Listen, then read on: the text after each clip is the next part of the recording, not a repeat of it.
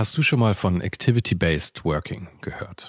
In einer sich ständig weiterentwickelnden Arbeitswelt bietet dieses Konzept nämlich eine flexible und auch effiziente Antwort auf die modernen Anforderungen an Arbeitsplatzgestaltung und Zusammenarbeit. Und die Serviceplan Group ermöglicht mit diesem Konzept seinen Mitarbeitenden, ihren Arbeitsplatz nach ihrem eigenen Bedarf und Tätigkeit zu wählen. Klassischer Schreibtisch, abgeschirmter Bereich oder gemütliche Couch. In den Houses of Communication findet jeder den Spot zum Arbeiten, der ihr oder ihm am besten liegt.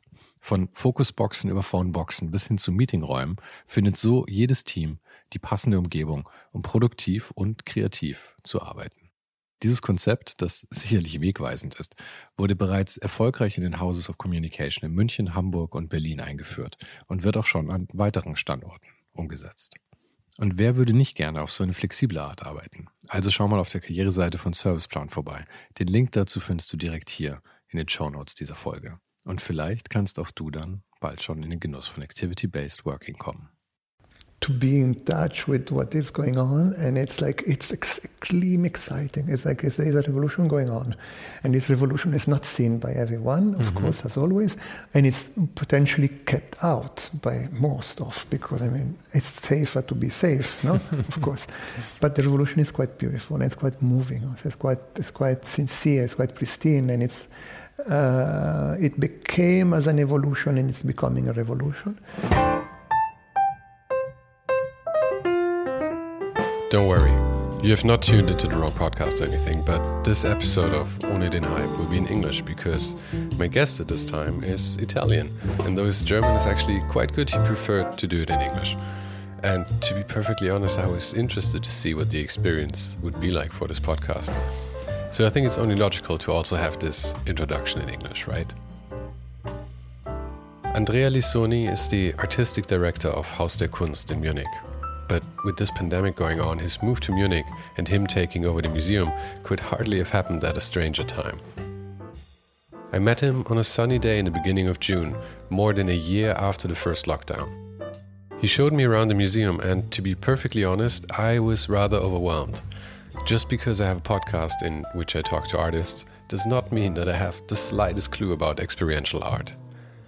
But Andreas' passion is contagious, and I found myself torn between wanting to take a few good photographs of my guest and just wanting to listen to him talk about what was going on around us.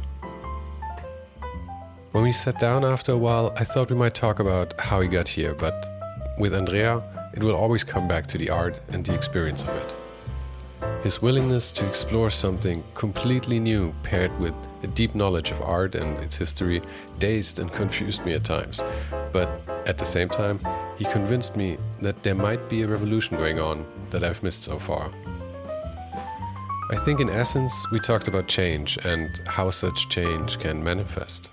But we also talked about how he met Robert Frank, about how he searched for illegal raves in Los Angeles on MySpace, about NFTs, and maybe most importantly, about how change does not come from institutions, but from people. In case you haven't subscribed to the podcast yet, now is the time to do it. One interview per week with artists and designers for free straight to your favorite podcast app. But uh, talking about free, you can now also support the show. Go to patreon.com slash ohne den Hype and check out how you can help out and what's in it for you. But for now, have fun with Andrea Lissoni. So I'm I'm probably the worst person to interview you ever. No, don't worry. Because I I'm terrible with um, uh, with modern art. I'm, mm-hmm. I'm, I'm heavily focused on photography and like painting rather classically from, from what I like. But that's maybe why I'm so excited to meet you today mm-hmm. because I hope I can learn something because with, with these interviews, okay. it happens more and more that things that I never really previously thought about just open up to me. Mm-hmm. Um, so I hope you can do that a little bit for me today. But um, apart from the artwork, I would uh, also like to talk actually about you because everything I heard from you so far was always about the museum or the artwork and very little about you. But I mean, you are, you have quite the life story so far already. You've been moving around a lot. You've been at the, the at the Tate. You've been in, in Milano. Maybe maybe you just start from wherever you seem fit. Where do you want me to start? It's a long journey, actually. Let's start at the beginning. You, you studied in Milano, right? I started in Milano, but I, I, I, I don't know what the real beginning is. I think the real beginning is one one ends the university and then starts looking for something that can become his profession or his life. Then he makes a first, or she makes the first step. And in my case, I used to. Uh, to I'm, I'm, I'm I like mm, was already interested in something was driven by in betweenness, like in between disciplines, but and also uh, was already uh, grounded into the idea of uh, questioning given categories. and mostly will have to do with uh, non-object based productions. something has not to do with object, but has to do with, with forms of liveness. Mm-hmm. Um, this doesn't mean that I didn't know object, sculpture, and painting. That's exactly where I, I came from uh, as for my studies, but there was a curiosity driven by the fact that I felt this is where things were happening. This is like the edge. This is what, what needs to be brought in and also, uh, let's say, shared mostly. So, so you thought one, it was un- underrepresented at the time, or why? Uh, it was like simply what at the time would, would have been like really kind of underground. Mm-hmm. And the time means like it, uh, it was like 93, 94 when I finished university. And then in that moment, particularly in the music scene, you will have like the immersion of genre that you would never have had before. Mm-hmm. I mean, imagine before there was like, you know, some of like kind of electronic early disco music and then indie rock. Indie rock was a big thing, you know, Nirvana, and for everyone it was like 80 20. You will imagine the thing is what comes from the US or the, or the UK and has to do with guitars, bass, and, and so on. But actually, in 19, in 80, 87, 87, 88, 89, the first rave will, will appear. And, and, and uh, the first places where some other sounds will come were like becoming very relevant. So Manchester and Liverpool became like places where you would go, or like some places in Switzerland, like in Zurich, to encounter a different sound that will always go together with a different, let's say, behavior, different style, and different forms of art that could mm-hmm. have been projection. So, so that was a moment when you know drum and bass, jungle, you know, um, acid, um, techno, uh, electro, they would all like, but also somehow you know, trip hop and new a new completely different way of intending hip hop, like that would become like broken words and spoken words. All that was there at the same moment, and we're like all nurturing, and we're like pushing, and so you could go in places. And, and I was kind of co-running a place in Bologna, a huge squat, in which we were making a program. We were having one evening like Arto Lindsay, and the same uh, night we'll have like you know uh, Goldie playing downstairs, and maybe Bjork will make like uh, DJing in another room, and perhaps you will have like a uh, totally, let's say, underground Italian band called Blonde Redhead, already known because collaborating with Jem Cohen, a filmmaker, and, and Arto Lindsay as well. So all that were like composing forms of imaginary in one in one space, and this is what I was doing. Meanwhile, I went to Pompidou uh, with a grant in Paris, and I worked in this dream museum, which was for me uh, the place where like the idea of producing uh, something has to do with media, with literature, like uh, film and art was embedded in the in the beginning of the of the history of the museum. So that's where everything kind of begins. And then, but can, can, can I just ask you what what made you believe that you could actually bring all of this together? I mean, you just say it casually, like, "Well, that's what I did," but I mean, this is it was brand new, right? And also bringing it together was brand new in a way. Totally. But it was so exciting. I was uh-huh. like, shit, this is like changing the world. I mean, it's like now, now what's happening now? No, I don't think people are realizing this. It's like so exciting what's happening now. Not in terms of music, but in terms of in the art world. It's like, but also in terms of music. That's not what, what was happening when you are like 23, 24, 27, 28, and you see under your eyes this thing that didn't exist before. Mm-hmm. And you mm-hmm. see like someone that was like playing with a strange Icelandic band. Let's take a case of a celebrity, you know, called Sugar Cubes. Mm-hmm. And this person starting singing stuff you never had before, like, and then collaborating with Goldie and then with, you know, with, and, and beginning to, to work with in a completely different way and then ending up collaborating with Matthew Barney and all that. This is, this is a this is a revolution. I mean, it comes from like the Italian tradition of arte povera, the most experimental thing, or the painting of Transavanguardia, and you grow up with like saying, oh, the, the benchmark is going to be Andy Warhol or Anselm mm-hmm. Kiefer. And Andy Warhol, I, for me, was a benchmark because it was like an experimental filmmaker, a magazine maker, or like an incredible like party triggering person, and like uh, launching Velvet Underground. So, but not the Andy Warhol like the one of the paintings, no. And and so if you grow up with this and you happen to be in a moment when everything is really changing, you want this to be known. You want this to share. You want mm-hmm. to generate. You want to alimentate. You want to to push it. No, and then and that that's I somehow let's very simply I continue study and I continue getting grants. I, at some stage I made a specialization, which is three more years at university, become like a doctor, becoming like a a, care, a surgeon. No? Um, and then I, I, I could have breaks. I would like make completely other works. I, I worked in for publishing house for many years to survive because I didn't didn't make money out of my passion, and and was what, advising. What, kind of publishing house was it's that? It's called Mondadori, and they had a, uh, had a, they had a collection called Oscar Mondadori that was a very well known collection in the uh, 60s and the 70s, most in the 60s because they would publish for the first time in Italy Jack Kerouac and the whole Beat generation, mm-hmm. and and that was like a kind of blockbuster, I'd say, for for an entire generation that was a generation that shifted from the dream of say '68 to the to the uh, nightmare of, of '77 mm-hmm. terrorism, right? And but at the same time, anyway, this publishing company, which is a major publishing company, wanted to up, update this uh, collection called Oscar. Right? And they asked me to, to contribute and to support and to be an advisor in, in some to some in some extent. I mean, that sounds like amazing work. So yeah, no, it was very amazing. interesting. I didn't didn't need to go to work. I would like bringing ideas and books, mm-hmm. and I was fantastic. And for four years in my life, five, I really it really supported me. Like, will I will earn, you know, this typical whatever 1,600 uh, euros a month, like advising, researching, going in environment. I didn't particularly knew, like the Frankfurter Messe, mm-hmm. but mostly going in my own environment and, and, and, thinking, wouldn't be nice to make a work with Björk, wouldn't be interesting to work a book uh, collecting all scripts of uh, Lars von Trier, wouldn't be interesting to mission a collection to only Italian hip-hop singers that like making bridges without selling, without tokenizing, trying to make bridges and bring back attention to the beautiful, let's say, necessity of people to read now and to invite and, and, and make words through literature. And how did you get access to all of those those people? Because I mean, if you talk about people that like Björk was or something, my word. I mean, it's quite simple. It was oh. like the word I would would like uh, deal, play, um, organize mm-hmm. uh, or, or be involved. And this is like my curiosity. I mean, I, I got yesterday to Hamburg and I, I went to, see Fuchs, which is a huge space in which 200 different uh, uh, uh, individuals and association uh, managed to take from the town this from, former barrack, know, this mm-hmm. former military place.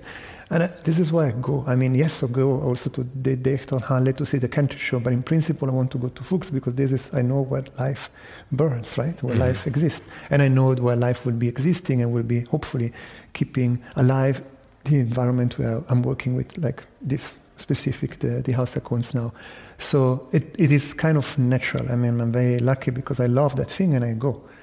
And so if I go to, to, know, to Brazil, I, I I tried to find out. I mean, back then, every every year had a, had a medium, no? So like in the mid 2000s, I wouldn't have done anything without MySpace because MySpace was to me the, the, the, the tool to in Los Angeles knowing who was uh, like doing like illegal parties in the let's say uh, Latinx scene, right? Mm-hmm. And these illegal parties needing passwords that you will say when you we will ring the bell of a, of a villa that was temporarily like temporarily squatted, and inside you will find like communities of any kind, dancing cumbia, and uh-huh. this is and I will only know through like mapping you know my space. But so this had to be your life. It couldn't be just a job. It had to be your life. You had to totally. spend all your time doing this basically right? Totally. And, and before in before like a space i would go to the academy of fine arts and like check all the you know the boards and see what what is hanging there now and like find it like collecting the usual you know uh, flyers and then say okay what's happening? Where or go to squats or like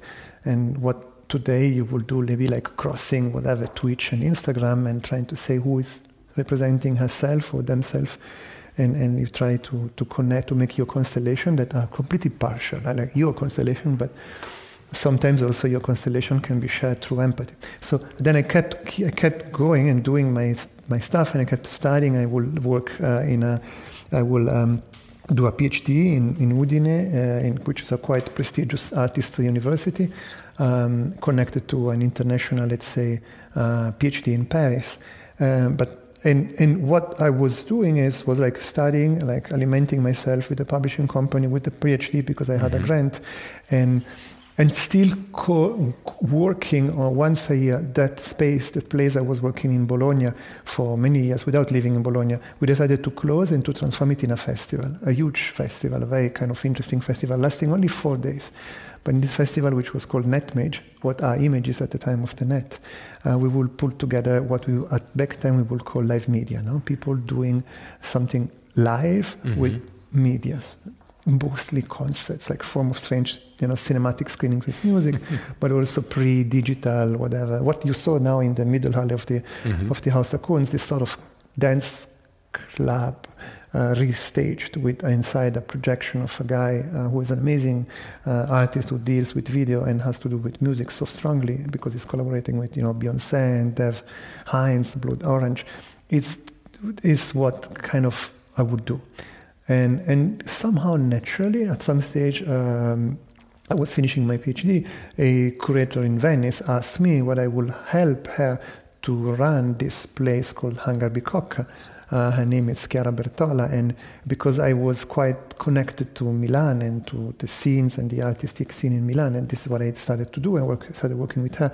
This space is a huge former factory. It's totally dark. There is no natural light, and we and we worked on a series of projects. And then I then she left, and I kept working on these projects and then and then I was uh, hired by the Tate, and I, I will um, I will continue doing something that if there's a characteristic, and I think this is the reason why they asked me to to to work here. I never worked in my life in white cube spaces ever. Mm-hmm. I always worked in these gray spaces that are not like uh, defined, like there was something else before, but they are never like clean and white they're always like messy, the yellow, red, or dark, and and this is like the environment I I'm very familiar with and that I, I, I love to alimentate. And I also think. I'm sorry, but I feel like I have to interrupt you just again because um, you move so quickly from, from to this, but it, it, the thing is with art, I think that there's still a. Sorry, I'm taking this back all the way now, but there's with art, there's um, your studies were probably focused more on classical stuff, right? Mm. I mean, yeah, like depends, yes, like yes, all yes. studies are, depends. and then you discovered this this completely new scene of mm-hmm. art that was that was developing at the time, mm-hmm. yeah. And it must have been a, quite a big step to bring or combine those things, right? Or to bring that back into your, your also into your, your, your PhD and all of that, mm-hmm. right? What what made you I don't know what made you believe in, in, in that kind of art that that could actually come. I mean, okay, like you said, Andy Warhol was there before and all of that pop art stuff and everything. So there was a lot of uh, change in the arts, probably from. I mean, if you, if we don't talk about expressionism or something, but mm-hmm. later on there mm-hmm. was a big shift, probably in like the 50s, 60s, right? Yeah, mid 60s. Yeah. So from the late 50s yeah. onwards, it's true. So there was already like the groundwork was already there mm-hmm. for what you would become so obsessed with then, right? Mm-hmm. Um, so was that at the time already something where you, you, you, thought, okay, this this could become so mainstream in a way? Because I mean, we're sitting in Haus der Kunst here, yeah, where you, where you put on shows like that now. Mm-hmm. It's not some some airport hangar or no, something. totally. No. It has become quite mainstream. But you make it mainstream. Mm-hmm. It's not about the making mainstream. Let's make a good example. Um, I. Um, when I was studying, um, Derek Jarman was uh, passing away, know? and he was this icon, I mean, icon. I mean, he and Tilda Swinton and, and like uh, the Pet Shop Boys. I mean, mm-hmm. that moment, this gay artist like making incredible film that were really depicting the dramatic Thatcherism uh, mistake of an entire country that is now paying for that mistake um, in such a powerful and beautiful way, you know, through all his films. And like being exactly that, a sort of uh, uh, melancholic um, bard and king of, of, of, a kingdom that uh, will pull together you know, all the outsiders, but that being so powerful. I mean, he winning festival, being acknowledged every, everywhere in the community that was part of. That was too big to be ignored and it was clear he's an artist. I mean, it is clearly an artist. I mean, and when, you know, when, uh, I don't know, like take an example, and then the uh, manifesto comes out, the one Lars von Trier was also involved into, know, A different way of shooting films and doing like film with like with your camera, with like trembling cameras and mm-hmm. running on your hands and, and all the whole idea of that was behind of, of making film differently and and this becoming, you know, mainstream. I mean, not mainstream, becoming like, wow, this is a change. This is a ling- linguistic change you cannot ignore. And then kids coming out, like all these mm-hmm. films and that generational, uh, the generation. That was kids. That must also have been like around 95 or something. 95, right? exactly. So I was like that uh, in, like, you know, alive. It was like, was happening live. Mm-hmm. So how can you not uh, consider that thing of that happening live? As relevant, and I never look back. I mean, I always look ahead, and I trust what I'm what I see that is language challenging, and maybe that's the reason why the the the, pay, the, the education in painting and sculpture and history of art is helpful because if you really look at language, if you really know how language works, you really realize who is changing language now and how. I mean, like from you know Michelangelo getting slowly, slowly quite manieristic, and then mm-hmm. like corrupting and corrupting in the corners, and the corners becoming like the center, and then an entire generation fucking up everything and starting making crazy gardens and making like really revolutionary uh, way of painting and d- displacing the idea of the beautiful perspective driven uh, legacy but working on color. So this if you're trained in this way you see also immediately in film or you see in, in video you see also in, in, in whatever music no? Because you, you get that change i guess i suppose. Or mm-hmm. you see in photography of course you see i mean if i remember i one of like my last year, two years ago, I went to a place called Cape Breton, which is in um, in Canada, no, and it's like a, a, a, huge, it's a sort of promontory, huge promontory. I, well, the reason I went is I wanted to stay two weeks with Joan Jonas, the artist, but the actual real reason I wanted to go also. Jim Jarmusch. Sorry? Jim Jarmusch, you said? Joan Jonas. John Jonas, okay. But the real reason I wanted, because my life has been changed by many figures, but one was a photographer, and his name was Robert Frank. And Robert Frank I met, and I spent like uh, three days with him. The 20 days before. You met Robert Frank? Yeah, when passing did, away. When did he die? Three, three, two, two summers ago. So we met off on the on the 7th, 8th of August for like a week. Mm-hmm. I actually was with Ari Marcopoulos as well, the photographer mm-hmm. I was mentioning beforehand, uh, who acknowledged that Robert Frank uh, was a meet for him. But I mean, there was a moment when Robert Frank made a fi- I mean, Robert Frank would made film all his life, but with a film about his son who passed away in a tragic way. And he made a film that specific place with a video camera, with a voiceover, his own voiceover, and showing images he would do in the specific place in, in Cape Breton, actually in that area.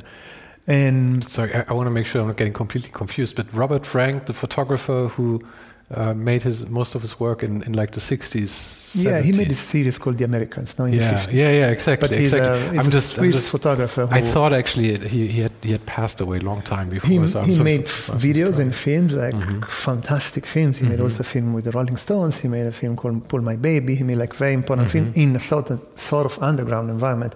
I've never studied photography. I'm not a specialist at all.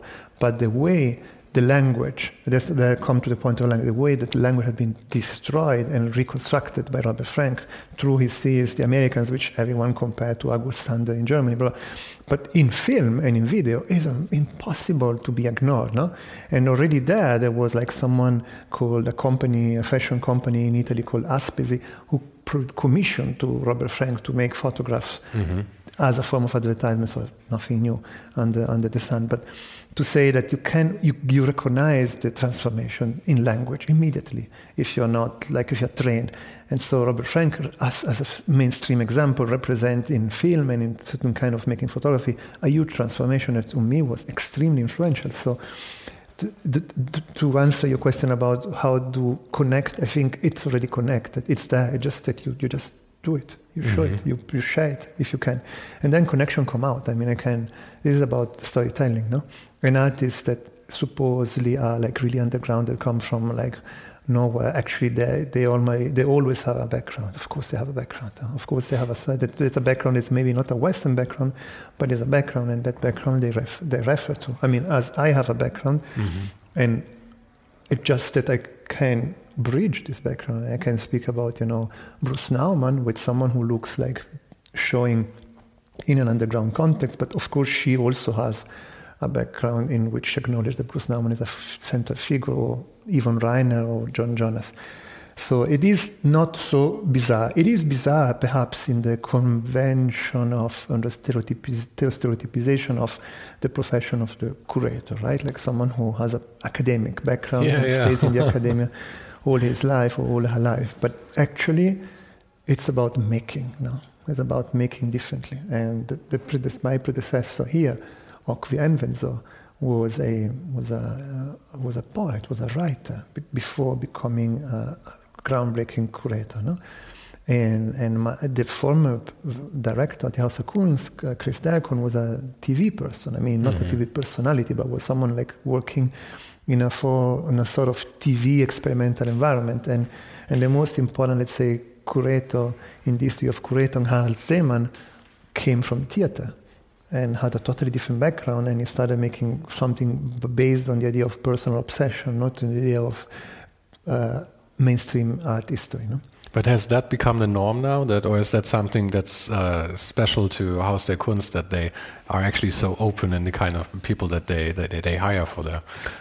I think the der Kunst uh, has a tradition of like being the place where you go to see something that you don't know, or that it's like steering different directions, opening up like a form of indiscipline or interdiscipline.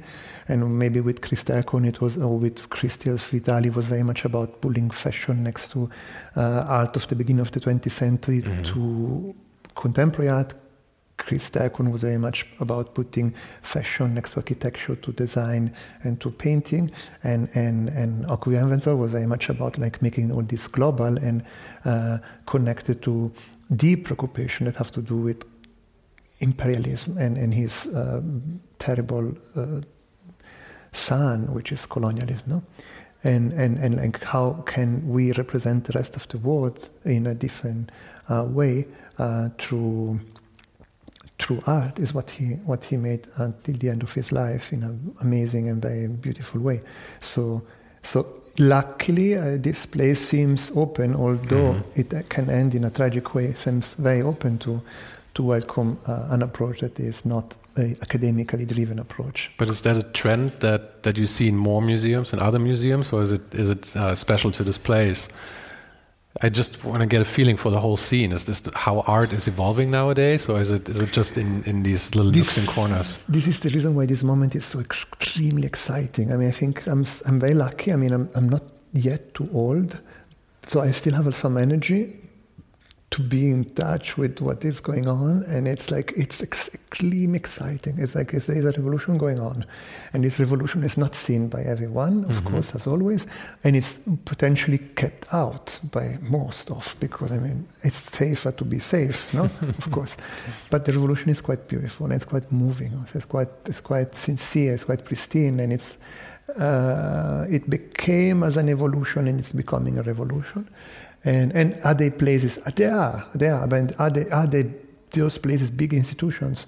Not necessarily. I mean, mm-hmm. it's not be the Pompidou or the Tate, but there was a slice at the Tate. There was like a specific area in which someone like still there, my dear colleague Catherine Wood was like progr- programming performance in a way no one else was programming in the world, like really groundbreaking in a place called the Tanks, like uh, underground, literally under the ground uh, formed oil tanks uh, mm-hmm. in, entirely in concrete. And that's where we were doing this thing that ended up giving also an identity to the institution uh, towards what was the unrepresented, which is to, today at the center. The unrepresented being indigeneity or being like uh, any form of non binary, uh, let's say, expression gender wise, or any form of uh, driven by patriarchal, let's say, uh, biases, or also forms that were not, forms, let's say, acknowledged as part of the art, like dance, for instance, but are actually part of the art or music.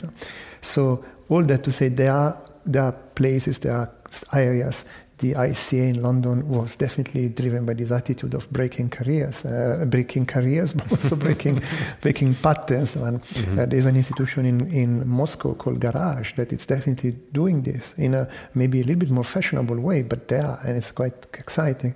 So they're not necessarily in the centers, but they are they are like reverberating this this huge transformation. Then there's also a moment in which countries are closing, as we see now with the uh, COVID crisis. There are, like borders are closing, so there's a clear, incredibly specific preoccupation in the U.S. given to the trauma of the, the, the, the colonialism becoming racism, right, and or remaining racing forever, and that that transformation is very specific because it has to do with something that is specific. It's local on a bigger scale, but it's local. No?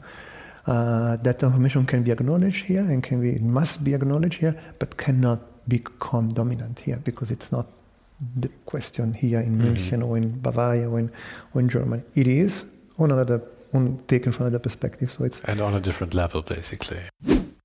Hi, sorry to interrupt now, but I just wanted to let you know this whole thing is kind of out of the goodness of my heart. I mean, that's not completely true because it's fascinating to actually meet all of these people that otherwise I would probably never get to know. But um, what I'm getting at is I'm paying for all of this so far. And I don't know if I can do this forever if I don't find some help. And that help can come from you. And there's two ways you can do this. First of all, you can um, like and subscribe and um, just share this podcast with absolutely everybody because the bigger the audience, the easier it will be to make some money out of it.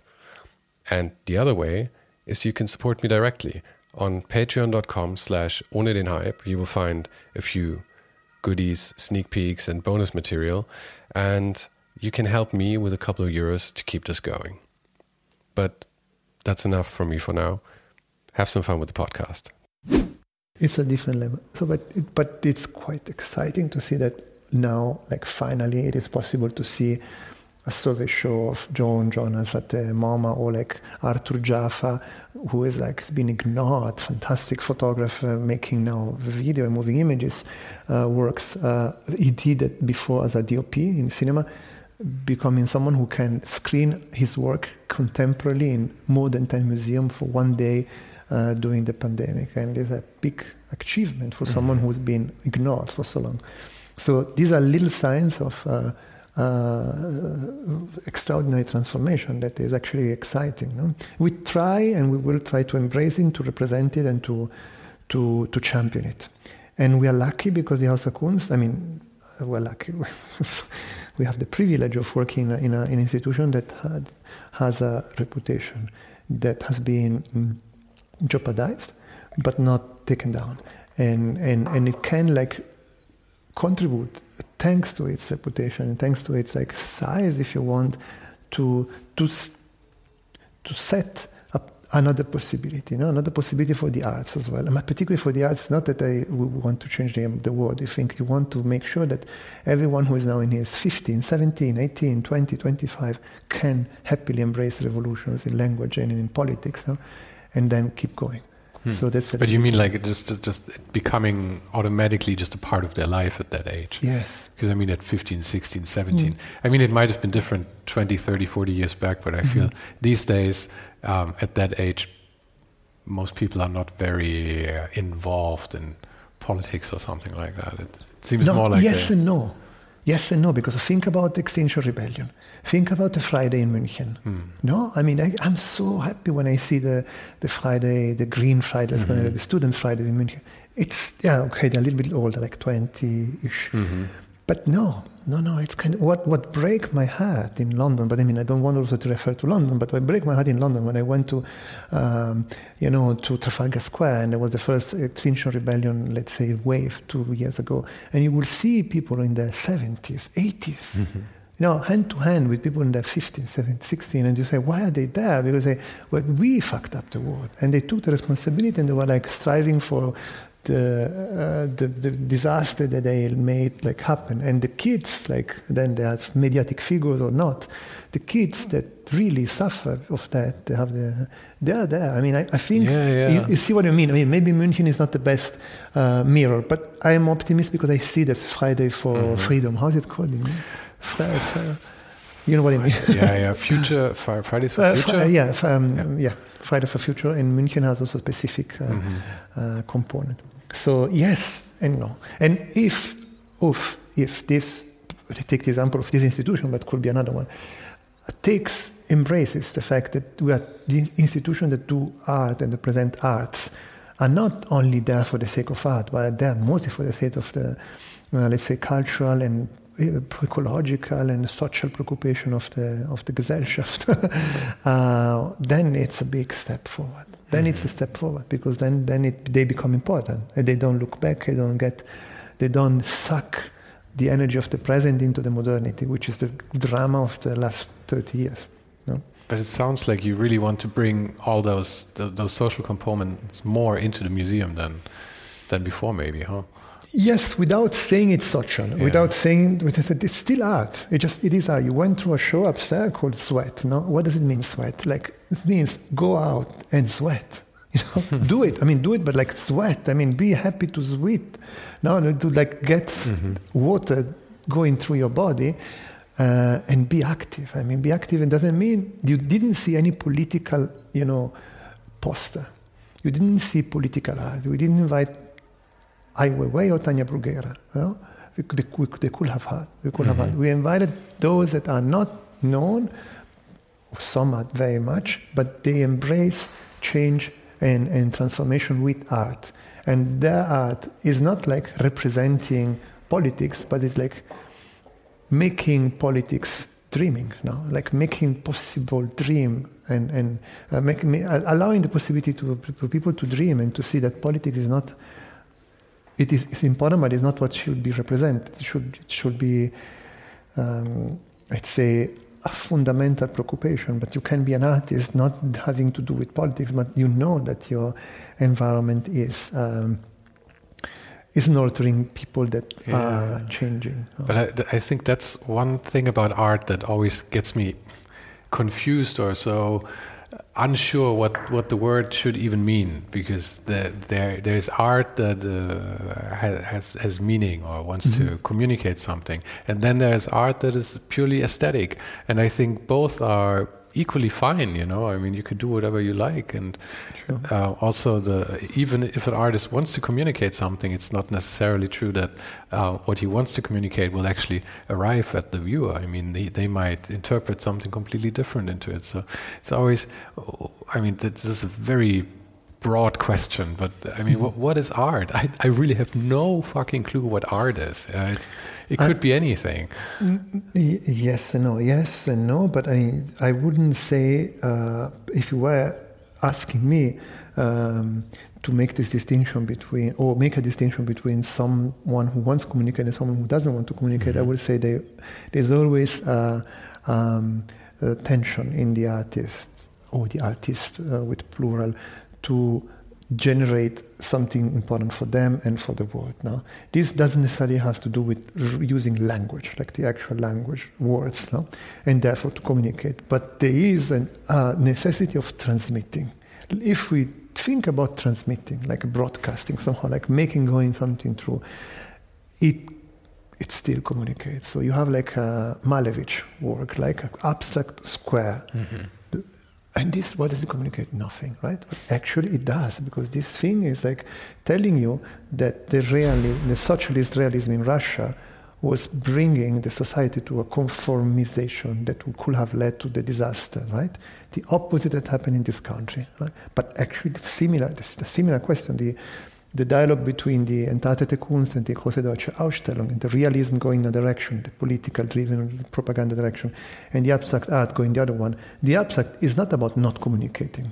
It is about communicating, it's about communicating completely different. So I think it's only, a, that's why these museums uh, with this mission should be around, because we, through the dialogue that cannot necessarily be one to one, but having good ambassadors as artists that mostly work with the body or the voice to this dialogue, you you can raise awareness about that everything somehow communicates without necessarily language, but transmits. And that transmission is game changing. Then, if you ask me why is it relevant or not, normally you have like the academic question is if she has a background that means that shows you that she comes from the Rhode School Rhode Island School of Design and has been at Yale, then she's an artist. I don't believe this because I we have now a show with uh, Han Carmuy and um, Andreas Maus and Felix Brenner that shows that you don't need this to change uh, the game uh, only. I can, but I can, I, I can say that um, I trust language changes. And I, I, think we, we can see language changes if we are professionals. Uh, and these language changes what, can what, be What do you mean with language in that, in that respect now? Yeah. Uh, let's say when you you know you're in a room in which in a corner you see a huge Gerhard Richter uh, poster that say mm-hmm. abstrakte Bilder. Like it or not, uh, Gerhard Richter has changed the language, the language of painting, in a way that it's incredible. No? So you're like, actually talking about language itself, not the, just the, the visual language. Yeah. No? It's not the language as words. Not mm-hmm. the, so um, if you if you study photography, you know who is changing the language of the medium. You know, I mean, you, you mm-hmm. encountered Wolfgang Tillmans. You it's don't breaks. like it. You see the breaks in the. You see the break, yeah. and with the break, you see it through a uh, community that embraces or, or, or, like goes against the break. But particularly, you see about what he's doing with a technique or a counter technique that is clearly crafted. Is the outcome of a necessity.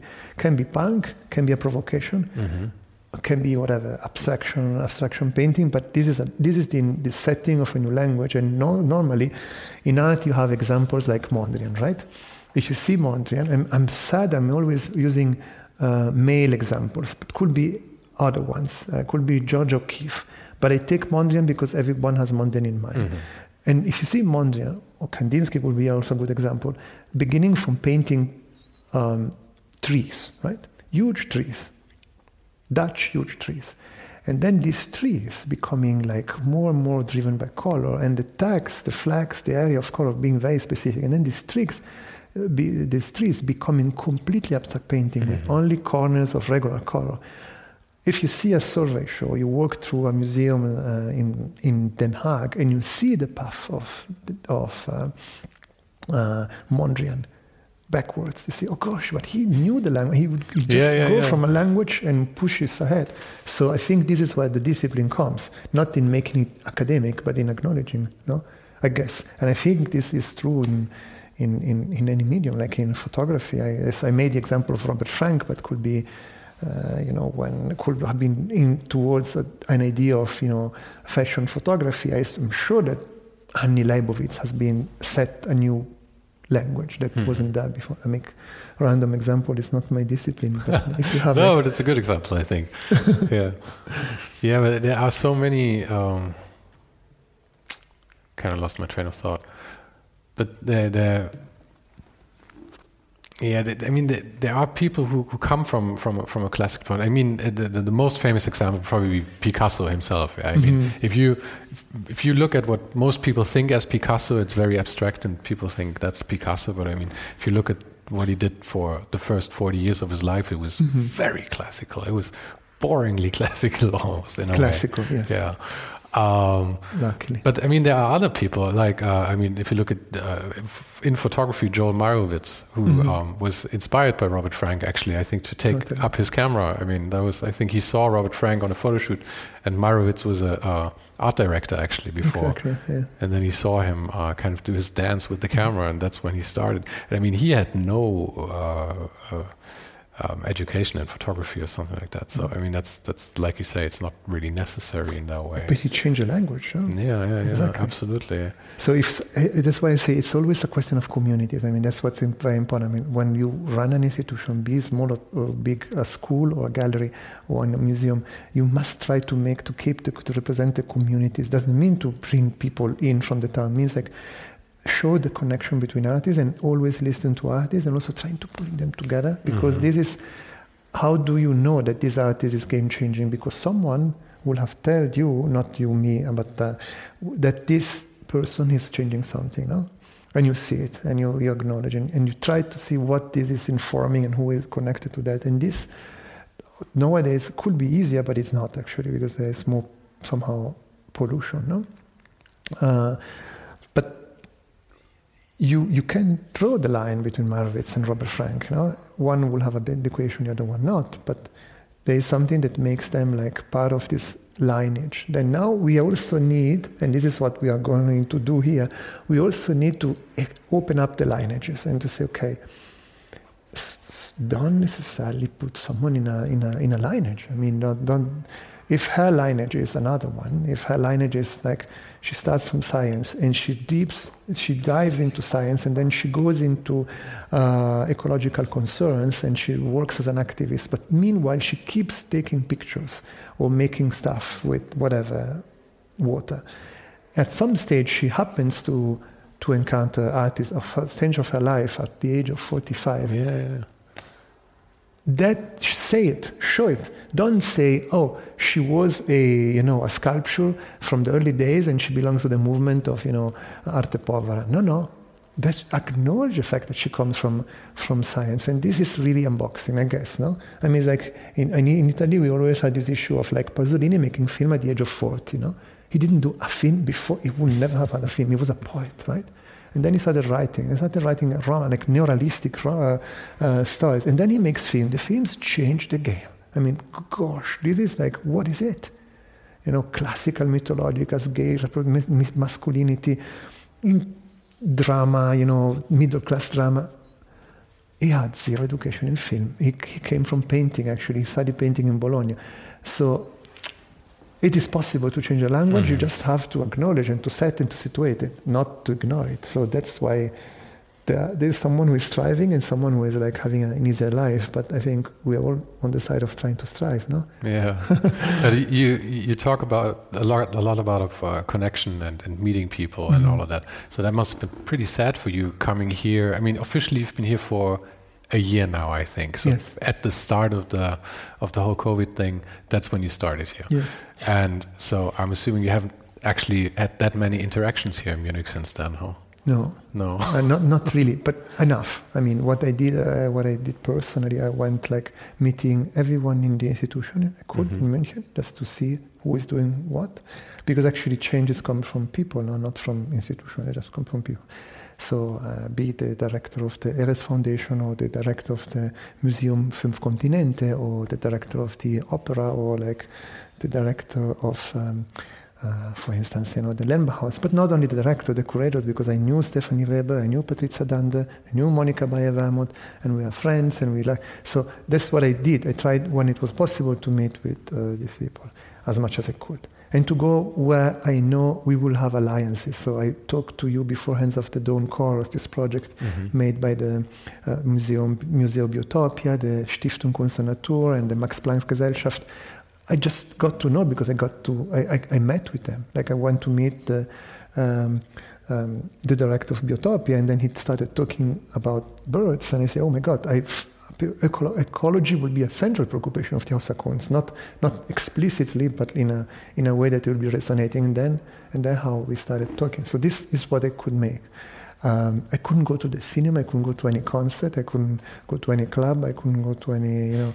But it's okay. I I managed to. I was lucky because, for instance, there was for the students last year was drama because this year of the academy they couldn't have the, the show in the academy uh, uh, of uh, uh Bildende Kunst. So they would do show everywhere in town, in clubs particularly. So I could mm-hmm. go to the Rote Sonne, to the Blitz, to the uh, Harry Klein. Mm-hmm. So I could see clubs actually in natural light, although they are very small. It's not like the Berghain like in Berlin, but they're beautiful. They tell you so much about the town and the soul of the town. So I try to do all that, all this to to at least feel, no, and to breathe. That, Though seeing clubs brightly lit is sometimes not the most beautiful. It has a almost a kind of a sad quality sometimes. Yes. Yes, yes, yes, totally, totally. But the fact that it, they were inhabited by art, mm-hmm. and at the entrance you will have like some 23, 24 uh, uh, years old uh, student that had spent the whole year without going to class, without seeing his friends and peers, like welcoming you, like to me was extremely moving. I, I was so happy. I said, this is in last month, last July was for me like a, revolu- a revolution in München because I could like just uh, see someone doing something in a place they would never have and like mm-hmm. welcoming welcoming people in the same way. So it was hard, but actually I mean, of course, I've been going to Schumann now because I mean, it seems the place where you don't go, it's it's drama, and I love him. But actually, maybe this also saved me to go too often to Schumann, no, and to get into a more, let's say, um, uh, non-mediated environment, no. Mm-hmm. And um, there was a question I wanted to ask you, but I you, you tell me so much information today. I keep forgetting what I actually want to ask you. oh yeah, um, I mean the the work that you do here is, or in general as a curator. Yeah, I mean it's, it's a, curation is something that I think most people don't really think about, but I mean it's a very creative thing. You actually combine a looks like. well, I mean you you you, com- you you fill this house with art basically. Yeah? You have to pick and choose, and so you you actually build up the museum as a big piece of art that you kind of fill with little pieces of art, right? So, is I don't want to ask you a loaded question like, do you see yourself as an artist or something? Yeah, but I mean, with it's there also comes a lot of like responsibility with it in a way, right? I mean, like you say, the change doesn't come from the institution; it comes from from the people. And I mean, as the curator or as the, the creative uh, director here, you are you are the change and you are the direction, right? You you so it must be kind of. Do you know what I'm getting at? It must be kind of difficult to to um, have that load on your shoulder, have that weight on your shoulder, basically. To you are responsible what this is going to look like for the next ten years, or however long you're planning to stay here. Mm-hmm. Yes. Yes. But um, actually, if it looks, it's going to look as I, as, I, as, I, as I wish it will. And it's not me, but it's the outcome of a dialogue with a team, right? Mostly mm-hmm. the curatorial team that has been also um, like exposed to amazing like, way of thinking. It's going to be amazing, like, fantastic. It's a dream. I mean, it will never happen again in my life to like um, be involved in something that you can shape and it, you do it like in, within an environment It's an environment of civic servants it's not you don't do it like for an oligarch mm-hmm. you do mm-hmm. it for someone that has been paying taxes and trusts you and so you must give back some trust and accountability so you do it with the aim of not because I want to feel everything, but you think everything that is there talks to everything else around. So if you want, if there is an obsession in this uh, attitude, which is not an artistic attitude, it's more like a compositional attitude, like you, you, you make uh, a program of a year as if you were doing a mixtape. Mm-hmm. And you think about the mixtape, you know, yeah. thinking about how people will be listening this mixtape. No? But it's so much more complex than a mixtape because a mixtape is linear. Yeah, you just have it's one direction. But I mean, you're going in all directions here. You have yeah, it's a mixtape with yes, it's a mixtape with like more tracks and and like not in a line, but like uh, vertically. And you also want mm-hmm. some like uh, rhymes come back, no? and want this rhyme to back, come back, back, back, and you want to say it, you just want to feel it. No? And this is a little bit the thing. No? So maybe you go from the show now Sweat, and you walk into the Hankar Mui, um, and, and Felix um, um, uh, Brenner, Andreas Maus, uh, so Felix Maus, Andreas Brenner. Um, oh my God! Felix Brenner, Andreas Maus mm-hmm. Um, show, and you see a continuity which is bridged by the work of Jacolby Satterwhite and it's not who they are and what they're striving against, but it's how art can be made in a non-conventional way and being game-changing, right? And this is there. It's so there. And I can really tell you this is like there, and I can, I can also say what is the narrative that comes out, and you can also say, is there a story that can be written? Yes, it is. It is. It's just like sharing it. It will be easier to make like blockbuster shows of you know three well-known photographers, no? or three well-known but it is more fascinating because you, you, you contribute generating a change. And if it doesn't get, uh, it doesn't go through, you made an experiment and it's, it's, it's, it's being done with like willing, with uh, good. But I mean, you have, you have, you already talked about the poster here of uh, Gerhard Richter and then you have um, Gursky was here in 2007 and all that stuff. So you, the, the, blockbuster stuff has happened here. Mm-hmm. Is that is that something that's not going to happen here in the future anymore? Are you, or are you, do you also want stuff like that here? I think the, the, the question is blockbusters come through empathy.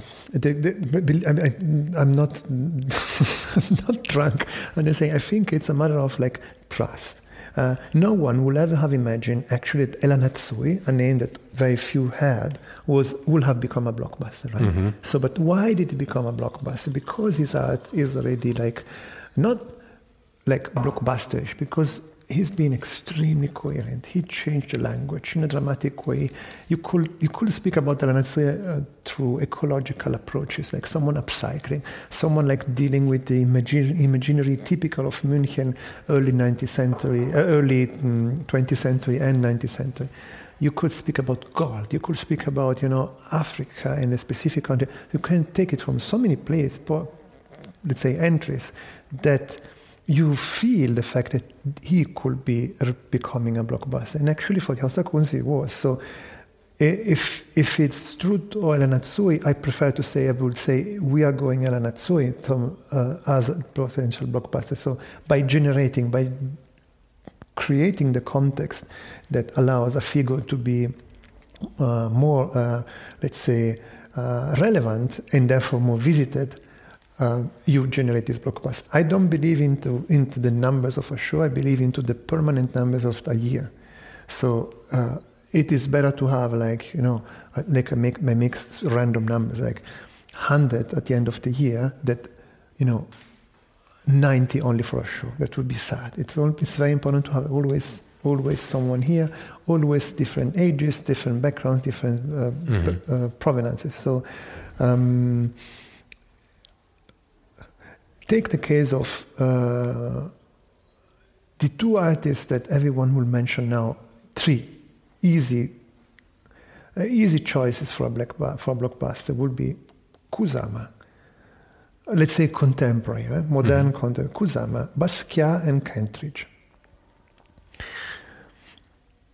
Basquiat, like it, it, it, it had to pass to make to become a block. It has passed long, and after not only had to pass away, but also there has been so long before him being acknowledged as an artist that now is a blockbuster artist. But actually, it would have been nice if someone was like acknowledging what he was changing when he was alive and the, the way he. Yes, of course, he was already a rising star, but actually, you know what I mean? This is this is like you Yeah. have we have now the opportunity to uh, acknowledge artists that are alive, like El Anatsui and, and, and kicking, uh, even though they're very not no no not necessarily young, or like Joan Jonas, that for 50 years they've been game changing art. Or Filda Ballo is a good example. But in it, it's potentially a long, long way, isn't it? I mean, you you, you put somebody in the show, and I mean, it, it's it, they need to be in in Yeah. twenty or thirty shows in in houses with big names to Yeah. get to a point where they will be so sought after. Actually, I mean, Exactly. I mean, because there's also a big commercial factor in it always, right? I mean, Totally. and I mean, you need probably, uh, I'm assuming, to be a, a successful. I'm putting this in air quotes, yeah, but successful artist, you need um, the shows, but you also need the private collectors. I'm assuming because I mean that's that's where a lot of the money comes from, right? Yes and no, in And the sense that this is a way. It's true in in a in a, in a part of the of the continents, uh, let's say, um, getting uh, away from each other. Uh, but it's also not necessarily true in the sense it's very much related to object object based art, right? Because uh, I don't know if you think that the music producer Arca is a artist. She is uh, there as an artist, but she is there. She's changing something huge. There's no doubt. Does she make objects? No. How does it change? I mean, how does she get value? The value comes from the fact that seven people, be an underground, let's say, a poet, musician named Dean Blunt in London, or Bjork, or we started working with this person. This person said, "You do your stuff because your stuff. You're not a producer. You're definitely something else. You have to, you have to like flourish." And she flourished. And then, like it or not, I mean, this person is like clearly genius in, in what she does. Maybe she's been genius as Brian Eno has been genius in the late 70s and area. So yes, and there can be other ways to, uh, to get value, which is game-changing value, than like being collected. So Yeah. and Arca is successful, we have no doubts. I mean, technically, you should make a show of Arca at Haus der Kunst, and maybe we will.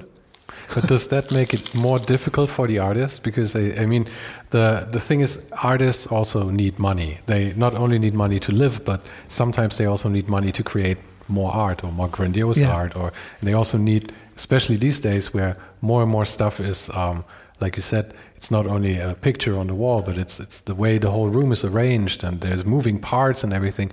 It's not something you can just take and sell, right? So, mm-hmm. I mean, there there must be a way to to to monetize this, even though it seems like a dirty word. But I mean, uh, this costs money to put this on, and they want to do more like that. So, how does it make it more difficult for the artists these days? No, yes and no, in the sense that.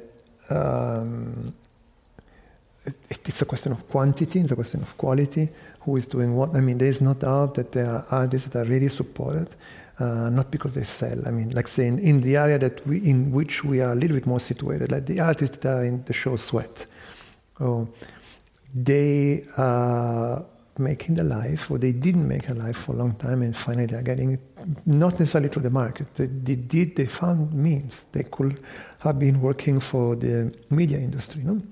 I mean, John, John uh, is an incredible um, filmmaker, an incredible filmmaker that has been acknowledged at the age of 60-ish mm-hmm. as an artist from Ghana. And, but he's been working for BBC for 30 years. no, really, I mean, honestly. And he'll be doing something astonishing already back then. He would be running with his peers Black Audio Collective, which was one of the most important groups in changing a, the, the, mind of the British Thatcherian infused uh, uh, society about what does it mean being coming from Jamaica mm-hmm. or having been all that and, and, and imperialism no and he survived and now he's like uh, triumphantly acknowledged as a game-changing figure it took him a while i mean like uh, many other examples we made but he managed to, to do his life to, to, to, to leave and but to I mean, get to the point of making it work. Huh? There are always those that, that make it eventually. But yeah. I mean, for everyone who makes it, there's probably thousands and thousands who will never get the break, right? Yes.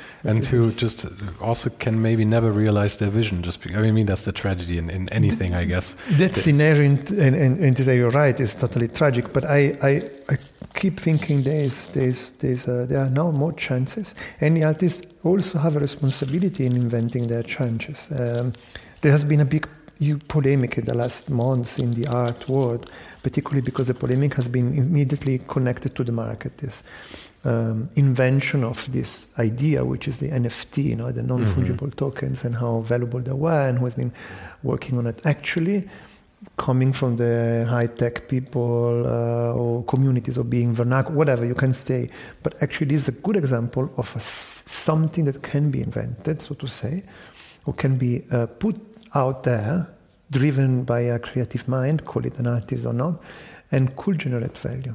Actually, could. I mean, then in this case, a contemporary case, let's say my preoccupation is not really for those that make objects and not seen. My preoccupation is that for, the, for those that make uh, uh, transformative, astonishing live mm-hmm. situations that they, they have no way to monetize it, and everything they want to, they can raise from a museum, from an opera, ends up being totally invested in the production of an event lasting 30 minutes. It's a drama, like uh, lasting 30 minutes and costing 40,000 euros.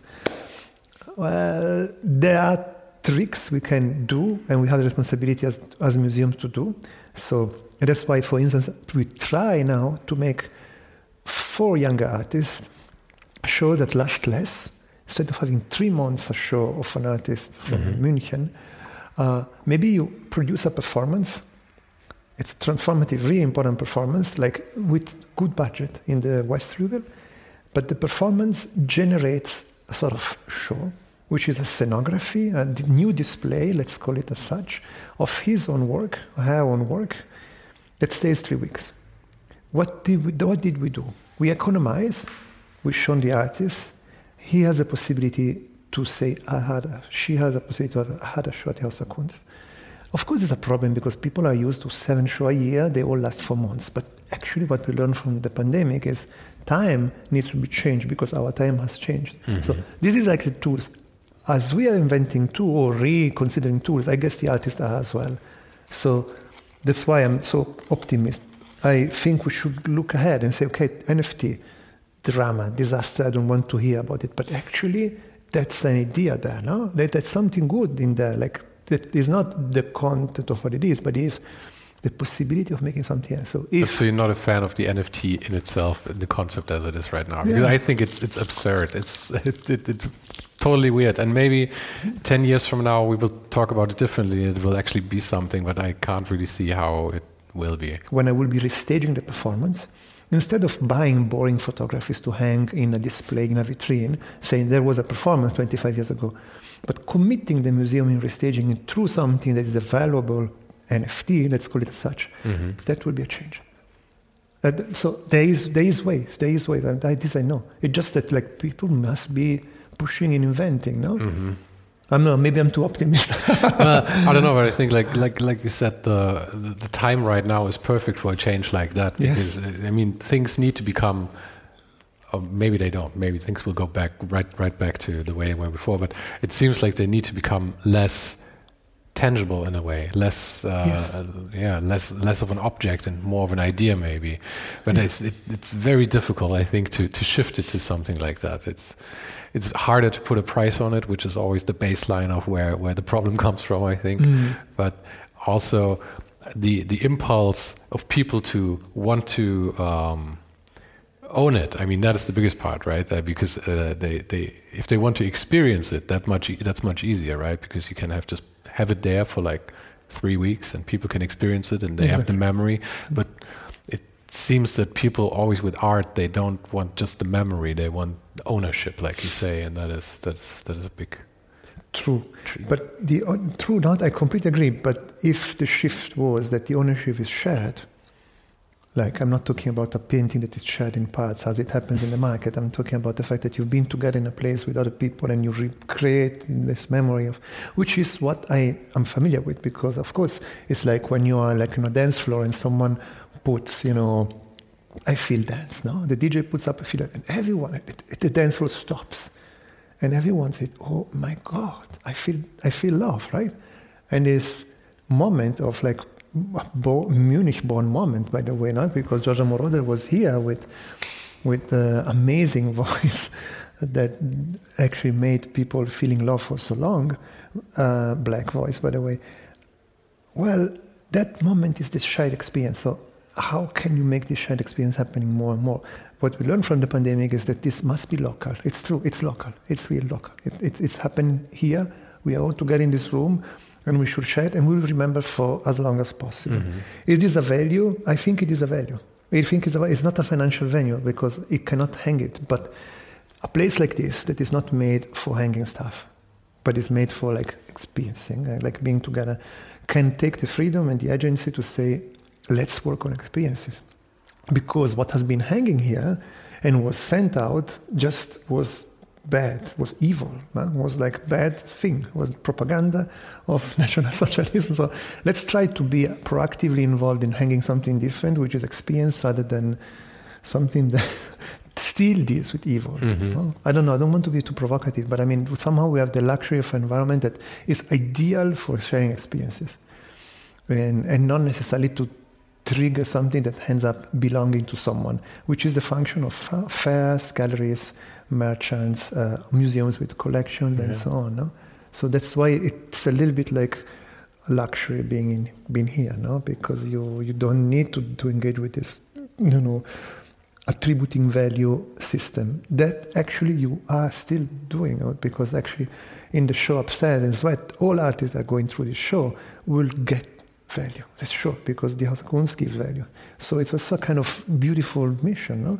To give value to you know Philipp Gufler or to uh, MAHKU or to Kalain Whiskey or to Pacita Abad, as well as acknowledging the value of Tschabalala Self or um, or Jacolby Satterwhite. It's, I mean, um, it's not a communist dream. It's like a possibility that we have, and we yeah. should take it. huh? Yeah, you can make make names and make careers in the end we, you can contribute in acknowledging value, mm-hmm. I guess, no, uh, real value. No? So, but I, I, I'm completely with you in, in, this, in, this, in, this, in fact that it's a complicated moment. It's a complicated moment for someone who wants to um, to survive of her work, of his work, and, and, and, and how do you go ahead? It's like then you you're also asked to think about how to go ahead, but actually you do it. I mean, do it now because it's like a good moment, and they're like, mm, everything that you've been storing in the last year. If you store it, it's like thoughts, and maybe all, some of these thoughts were also in, important to make changes. No? Oh no, I mean it's like maybe even not. But I mean, no, no, don't, don't don't turn it around because people always say you should end on an optimistic note, and I think that is a is a good point to end this conversation actually. So, um, yeah, thank you for your time. Well, no, my pleasure. Yeah, are we are we done? Really?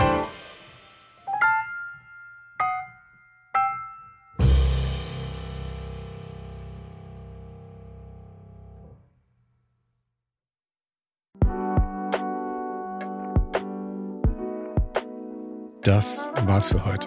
Falls du gerade eine von den älteren Folgen hörst, ist es gut möglich, dass du jetzt ein zweites Outro hörst. Lass dich aber nicht von mir verwirren. Ich bin gerade dabei, ein paar Änderungen zu machen und dafür muss ich 150 Folgen neu schneiden und nochmal uploaden. Du kannst dir wahrscheinlich vorstellen, dass das ein kleines bisschen dauert. Falls du mich und die Show supporten möchtest, gibt's dafür ein paar Möglichkeiten. Auf patreon.com slash svensaro gibt's jede Woche Bonusmaterial exklusiv nur für Supporter. Und das für nur ein paar Euro im Monat, mit denen du mir helfen kannst, ohne den Hype noch lange, lange für dich weitermachen zu können. Es hilft natürlich auch immens, wenn die Show wächst und dazu kannst du deinen Teil beitragen, indem du deinen Kollegen und Kolleginnen davon erzählst. Freunde, Familie, du weißt am besten, für wen das noch was sein könnte. Und zu guter Letzt, falls du es noch nicht gemacht hast, bewerte die Show jetzt gleich mit fünf Sternen in deiner Podcast-App. Im Newsletter gibt es übrigens jede Woche völlig kostenlos inspirierende Tipps von meinen Gästen und mir. Den kannst du auf uninhype.substack.com abonnieren. Und alle Links findest du, wie immer, direkt auch hier in der Beschreibung und natürlich auf ohnedenhype.com. Im Archiv gibt's noch eine Unmenge anderer Gespräche. Unter anderem waren schon mit dabei Stefan Sagmeister, Mirko Borsche, Paula Schör, Mike Miri, Jeremy Format, Jonas Lindström, Mathilde Mutant, Olaf Heine, Eike König, Erich Spiegermann und, und, und. Scrolle einfach mal durch. Wir sind bei über 150 Folgen, wie gesagt. Und um ehrlich zu sein, kann ich selber kaum fassen, dass ich das Glück hatte, mit so vielen inspirierenden Menschen sprechen zu dürfen. Vielen Dank an Dominik Huber und Marc Capella von Moiré. Von denen stammt nämlich die neue Hausschrift der Show und die heißt GT Pressura. GT steht übrigens für Grilly Type, über die die Schrift zu mir kam. Und auch nochmal vielen Dank an Tobias Rechsteiner fürs Vermitteln. Der größte Dank geht aber natürlich an dich fürs Einschalten, fürs Zuhören und für deinen Support. Und wir hören uns dann hoffentlich nächste Woche wieder.